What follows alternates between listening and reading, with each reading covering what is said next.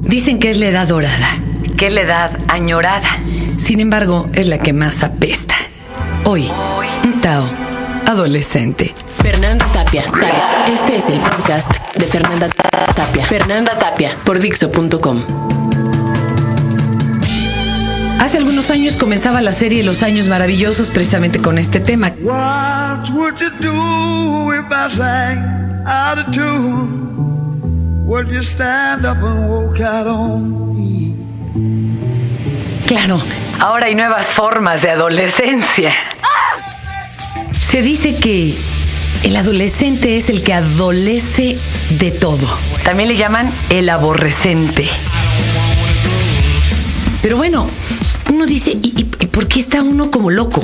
Hagan de cuenta que un adolescente habla y, y, y- y la mamá contesta, Que mijo, no te entiendo. Los cifres de sus talles. No, mijo, no te entiendo. Bueno, y el chavo llega con sus cuates y él tampoco le entendió a la mamá. Es como si empezáramos a hablar otro idioma. Idiota. ¿Por qué pasa esto? Hay una parte del cerebro que empieza a funcionar por ahí de los 11 años, 12 años. ¿Y qué es lo que nos vuelve impulsivos, violentos, explosivos? Y la otra parte del cerebro, la que viene a mediar, la que nos hace sensatos, la que nos hace pensarlos, esa empieza a funcionar hasta los 21 años. Claro, hay a quien no le funciona nunca. Pero ustedes entenderán que ando no hecho un pendejo entre las hormonas sexuales y ese relajo en el cerebro. Y justo en esa etapa es cuando uno tiene que decidir todo lo importante de su vida. ¿Qué carrera voy a estudiar? Eh, ¿Voy a ser gay o no? ¿Le voy a entrar a las drogas o no? ¿Ya o no quiero tener relaciones sexuales? ¡Wow!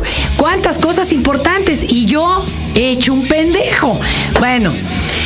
También en ese momento es cuando uno trata de empezar a definirse. Entonces, de ser el ídolo el papá, pues ya nos empieza a dar mucha penita el papá y la mamá. Y tratas de empezar a buscar ídolos. Y claro, buscas a cualquier otro idiota igual que tú, lleno de barros, nada más que es el que te saca la lana y puede ser el ídolo del rock. El actor o la actriz favorita y demás. Estás tratando también de definir tu espacio. Esto es difícil cuando vives en un departamento con seis hermanos, porque pues eso de espacio se vuelve verdaderamente relativo. A veces comparte uno hasta el baño, mientras uno se baña el otro está en el WC. Entonces, ¿qué sucede? Pues el espacio se vuelve realmente más bien nuestro cuerpo. Cuando ya no confías ni en los cajones, eh, porque te los esculca tu mamá y anda encontrando hasta las pastillas anticonceptivas, pues tu último espacio es tu cuerpo. Y ahí de ahí que empieza el rollo de la forma de vestirte diferente, de querer identificarte con tus pares, con aquellos con los que, bueno, tú sabes que sí te entienden, sí saben de qué están hablando. Están hablando de lo mismo. Y claro, también viene el apoderarte o empoderarte de tu cuerpo. Ahí vienen los tatuajes, los piercings. Y bueno, solo habría que hacerse dos preguntas. Una, aguas con los tatuajes, o sea, hay que pensarlo antes de hacérselo. Eh, y decir, bueno, este, igual ya no le voy a poder entrar nunca a la industria aeronáutica. Igual y tu sueño no ser un piloto aviador, pero pues más vale pensarlo antes y no hacerlo nada más de un borrachazo. Y otra, los piercings dicen que cuando se tienen tres o cuatro o más en chicas, hay peligro de que también se esté viviendo anorexia. Entonces, bueno, eso es así nada más como hay un paréntesis. Y luego, claro, a las chicas nos crean una super neurosis porque todos los medios nos dicen, tienes que verte buenísima, tener unas nalgotas y unas megatetas. Las tienes que traer hasta arriba, como, como si fueran amígdalas. Ajá, pero tienes que ser virgen. O sea, ¿de qué se trata? Y claro, entonces la chava llega con toda la carga de hormonas de quiero con lo que sea y ahorita con el que pase y como lo traiga. Y llega el chavo, pero no, no se puede. Sí, pero no. No, pero sí. Y, de ahí se sigue para toda la vida con una neurosis aterradora. Y el pobre chico, claro, tiene que empezar a aprender a hacer méritos. Una, o se lanza con mochilera alemana que es de ya y hasta sin preguntarle el nombre, o con algunas chicas en que, bueno, ya están en esa onda del free, o aprende a hacer todo el trámite. La prioridad de la chava, uno, es que me quiera, dos, que me comprenda, tres, que sea un buen partido. Cuatro, que me vaya a poder sostener. Cinco, sobre todo que le caiga bien a mis papás. Seis, que sepa hacer todo lo que yo no. Por ejemplo, arreglar la videocasetera que ya ni. En cambio, las prioridades del chavo están uno, coger, dos, coger, tres, fajar, cuatro, volver a coger, cinco, a la mejor ir al cine con la chava. El pobre chavo tiene que pasar por la prioridad uno, dos, tres, cuatro, hasta la nueve de la niña para que cuando llegue el momento de ir al brinco, no, pues al otro ya. El otro ya cambió, pero de super idea. Ni hablar. A los chavos les han vendido ahora que se vale que hagan todo, que hagan lo que quieran, que ellos son los reyes porque la mercadotecnia eso lo marca. Y cuando salen se dan cuenta que no es cierto, que las puertas no les están abiertas, que más bien todas estas oportunidades les están realmente vedadas. Llegan a un trabajo y los viejos dicen, ay, este pendejete que sabe. See? I told you guys the one thing I hate more than adults teenagers. Van a pedir otra chamba y les piden experiencia, cosa que es imposible porque cómo van a hacer experiencia si no tienen experiencia para empezar a hacerla. Y empiezan a sentir un terrible vacío. Uno se empieza a sentir perdido. Cuando pasa el momento del sexo y el momento de las drogas y el momento de las cosas y el consumismo, vacío, vacío. Los chicos hoy dicen están generando mucha baja tolerancia. Mucha baja tolerancia a la frustración no se les aplicaron límites, son chavitos de la generación Summerhill, déjenlos que hagan lo que quieran. Se les manejaron horarios que son imposibles de cumplir, entonces están entrenados para mentir. Y los papás no sabían que se valía, que se valía hacer contrato con ellos. Entonces estamos ante una generación pues que está totalmente perdida, que ya empezó su vida sexual a los 16 años. Bueno, muchos le empezamos a esa edad. El problema es que la mayoría de estos, 8 de cada 10, no usaron condón en su primera relación.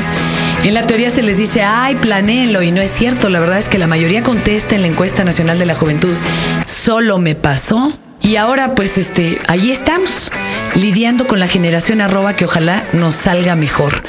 Otra, y muy divertida, es que las nuevas drogas de diseño están terminando con la producción de serotonina propia en el cerebro. Y estamos también heredando una nueva generación de gente deprimida. Oh, esto pinta terrible, ¿verdad? Sin embargo, todavía uno puede ser generoso con los jóvenes, con los muy jóvenes. Dense una vuelta a la plaza de su zona. Por ejemplo, ahí me queda al sur de la ciudad Loreto. Y todavía pueden llegar y sonreír ante el tremendo olor a hormonas y a gel que se respira.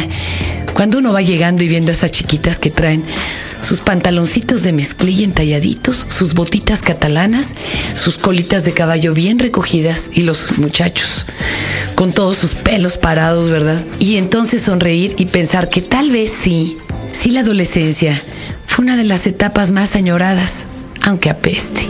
Cuando este mundo estalle y el átomo nos falle, cuando esos cabrones aprieten los botones y lancen sus misiles a lo loco, yo aquí estaré sacándome los mocos.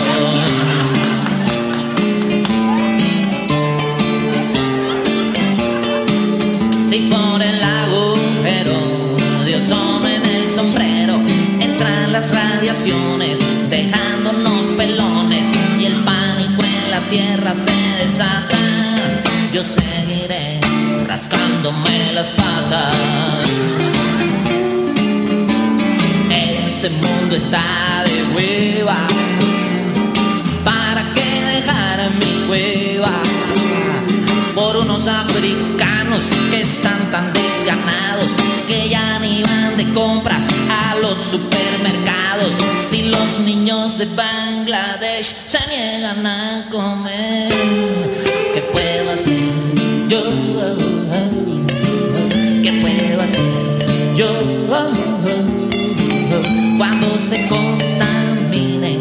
Aguas y liquiden a todas las ballenas, delfines y sirenas y el mar sea un enorme basurero, yo aquí estaré rascándome los huevos.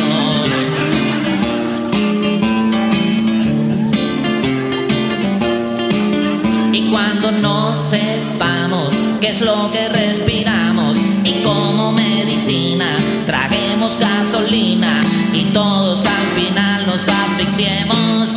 yo seguiré echándome unos pedos. Este mundo está de hueva, ¿para qué dejar mi cueva? Por unos serbios locos que matan a los otros, tan lejos de nosotros que a mí me importa poco si los niños de Bangladesh se niegan a comer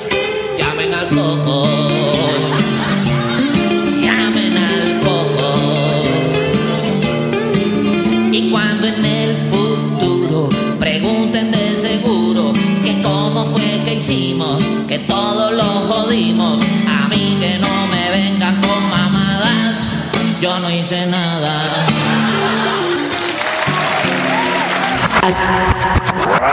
De escuchar el podcast de Fernanda Tapia por Dixo.com.